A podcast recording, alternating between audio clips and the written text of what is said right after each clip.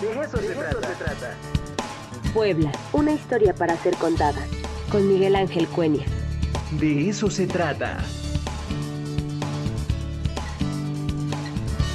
Y bueno, ya está con nosotros Miguel Ángel Cuenya. ¿Cómo está? Doctor, buenos días. Muy buenos días, Ricardo, como todas las semanas aquí para hablar de algunos temas relacionados con la historia de nuestra ciudad.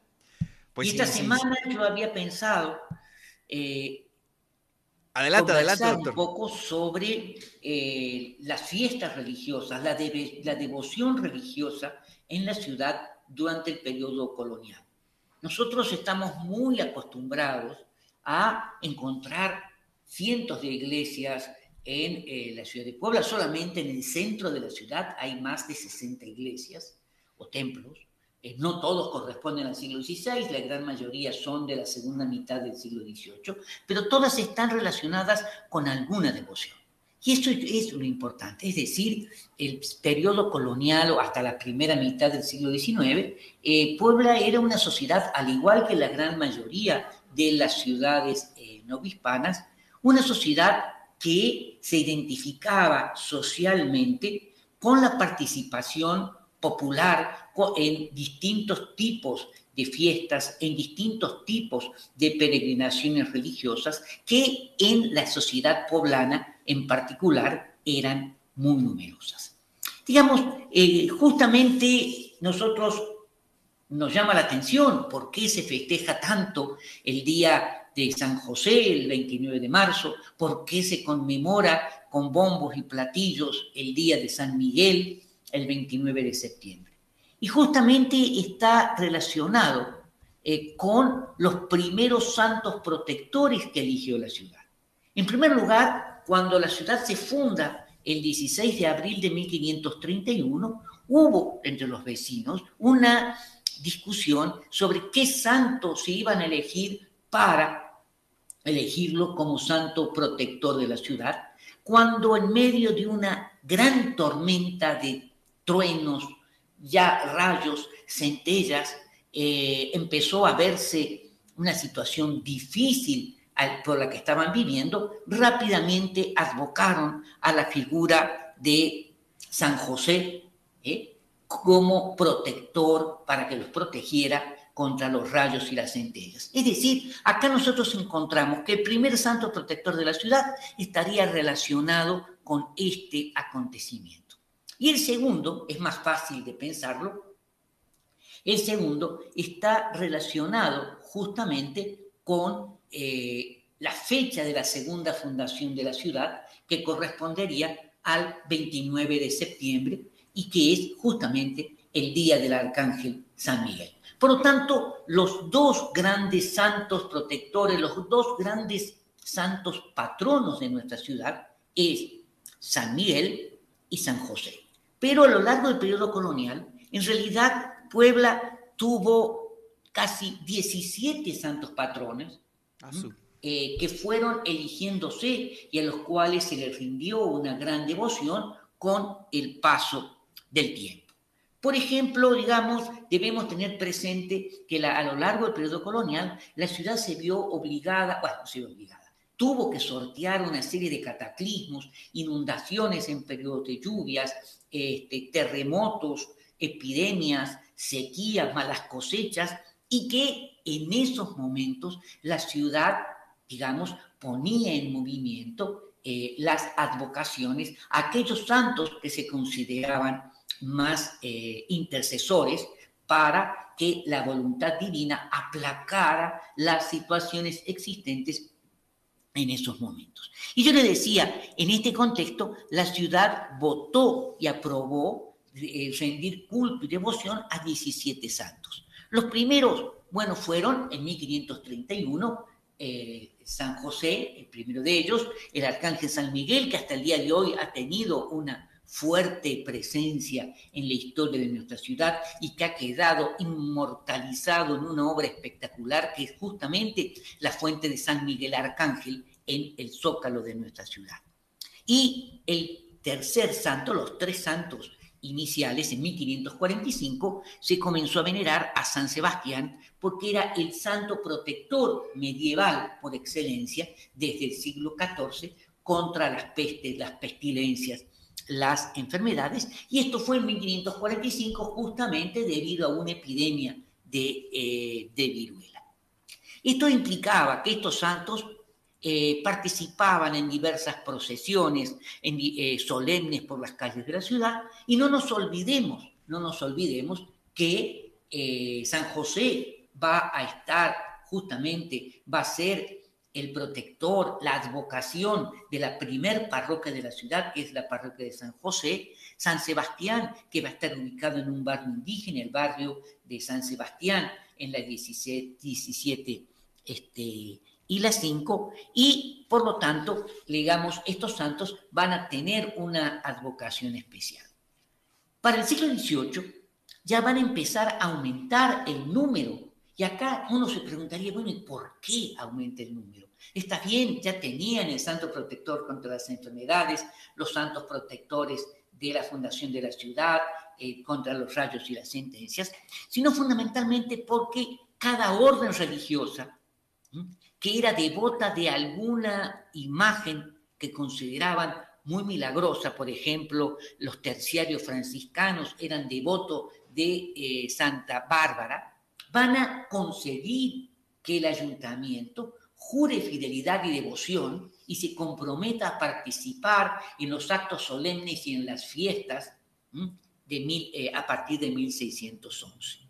O en 1616 que la ciudad va a este, establecer y nombró a la Inmaculada Concepción de María como la patrona de la ciudad. Esto es muy importante. ¿Por qué? Porque la Inmaculada Concepción de María va a ser una de las imágenes más veneradas en toda la Nueva España. No debemos nosotros olvidarnos que la Catedral de Puebla fue consagrada bajo su advocación como Catedral Basílica Nuestra Señora de la, de la Inmaculada Concepción de Puebla en 1649. Y nosotros podemos encontrar muchísimas referencias en toda la Nueva España, pero en Puebla, acá esto está eh, incentivado y impulsado también por los jesuitas, que es algo muy importante. Eh, en 1618, por ejemplo, San Roque va a tener un papel muy importante y acá tenemos a los betlemitas, ¿Quién es San Roque? San Roque es otro santo medieval que está relacionado también con los protectores en contra de las pestes y en contra de las epidemias y que de alguna manera va a desplazar a San Sebastián como el santo milagroso, el principal intercesor. ¿Y por qué, estará enseñando la pierna, San Roque? día de las festividades justamente frente al templo de San Roque, frente al templo de los betlemitas. Y nosotros podríamos seguir hablando, no los quiero aburrir con, con tantos datos, que ese mismo año, en 1618, fue eh, eh, designada como intercesora ante las tentaciones y el pecado a Santa Teresa de Ávila en 1631, otro santo jesuita, San Felipe de Jesús, es que es el primer santo americano, que va a tener una enorme devoción en México y en Puebla, porque el santo vivió en estas dos ciudades, y por lo tanto, y San Felipe de Jesús era el intercesor contra los terremotos, lo cual nos está diciendo la fuerte presencia de movimientos teóricos dentro de nuestra ciudad. Después tenemos a Nuestra Señora de la Conquista, que está relacionada justamente como parte del movimiento anti o contrarreformista o contra la reforma luterana fundamentalmente. Eh, y por lo tanto, la entronación de tantas vírgenes y de tantos santos está relacionado directamente con todo este movimiento que nosotros conocemos con el nombre de contrarreforma. San Francisco Javier, también otro santo jesuita, ¿eh? en 1665 como intercesor para librar la ciudad de cualquier mal o peligro que se pusiese en su eh. Y Santa Rosa de Lima, que va a tener un peso importantísimo en toda la América española, va a ser consagrada como patrona de la ciudad eh, digamos, para que la proteja de las tentaciones espirituales. Y volvemos al problema de la contrarreforma, es decir, la búsqueda de santos, de santos intercesores, de santos patrones, que de alguna manera ayudaran a consolidar el pensamiento religioso, la imagen religiosa. Y bueno, y así podemos hablar nosotros ya para el siglo XVIII, 1728 San Juan de la Cruz, 1737 Nuestra Señora de Guadalupe, que está relacionada en ese año, se la designa como patrona, santa patrona protectora de toda la Nueva España en la lucha contra las epidemias, a las cuales la advocación para eh, conseguir la, eh, la cura o evitar la enfermedad del tifo de 1737 fue algo sumamente eh, importante. Ahora bien, ¿de qué manera la gente participaba activamente? Nosotros podemos decir de que el ayuntamiento poblano ponía, digamos, dentro de su presupuesto, el presupuesto del ayuntamiento eran de 9 mil pesos para finales del siglo XVII, anuales, eso era lo que le ingresaba al ayuntamiento y de los cuales gastaba, eh, digamos, en diversas actividades y entre ellos en muchas festividades si, eh, laicas o religiosas, 4.700 pesos. De esto, en España, de manera específica, para eh, mantener las fiestas religiosas o participar en las fiestas religiosas, nosotros vamos a encontrar que hacia 1687, 1690, la ciudad eh, destinó 1.103 pesos para festividades religiosas. ¿Y ¿Y a cuáles son a las que se dedicaron? Por ejemplo, de estos 1.103 pesos, 72 pesos fueron para San José, las fiestas de San José, 77 pesos para la fiesta de San Miguel, 150 pesos para la fiesta de Corpus y eh, a partir de ahí ya las otras festividades siempre formaban parte de eh, dinero para comprar ceras para las fiestas correspondientes.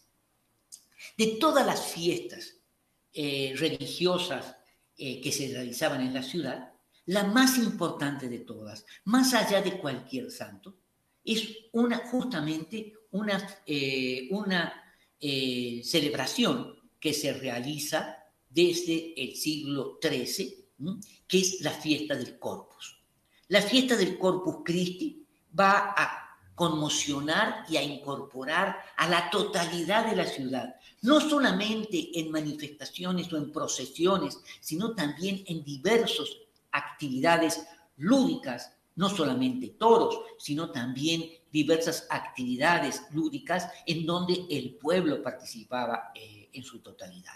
Primero desfilaba el cabildo eclesiástico, posteriormente el cabildo civil y seguían todos los gremios artesanales de la ciudad, más el pueblo que colaboraba o participaba. Nosotros podemos ver que con todas estas actividades, ¿eh? La ciudad mantuvo y se consolidó como uno de los centros espirituales, religiosos más devotos de toda la Nueva España.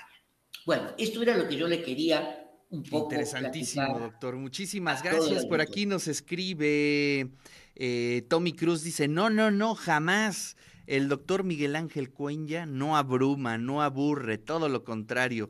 Un saludo para el doctor Miguel Ángel Cuenya. Muchas gracias. gracias, querido doctor. También acá Jorge García dice, escuchar la cápsula histórica del doctor Miguel Ángel Cuenya nos enriquece con sus comentarios y entender nuestra vida diaria. Le mandamos un fuerte abrazo, doctor. Gracias. aquí nos vemos el siguiente jueves. Claro que sí.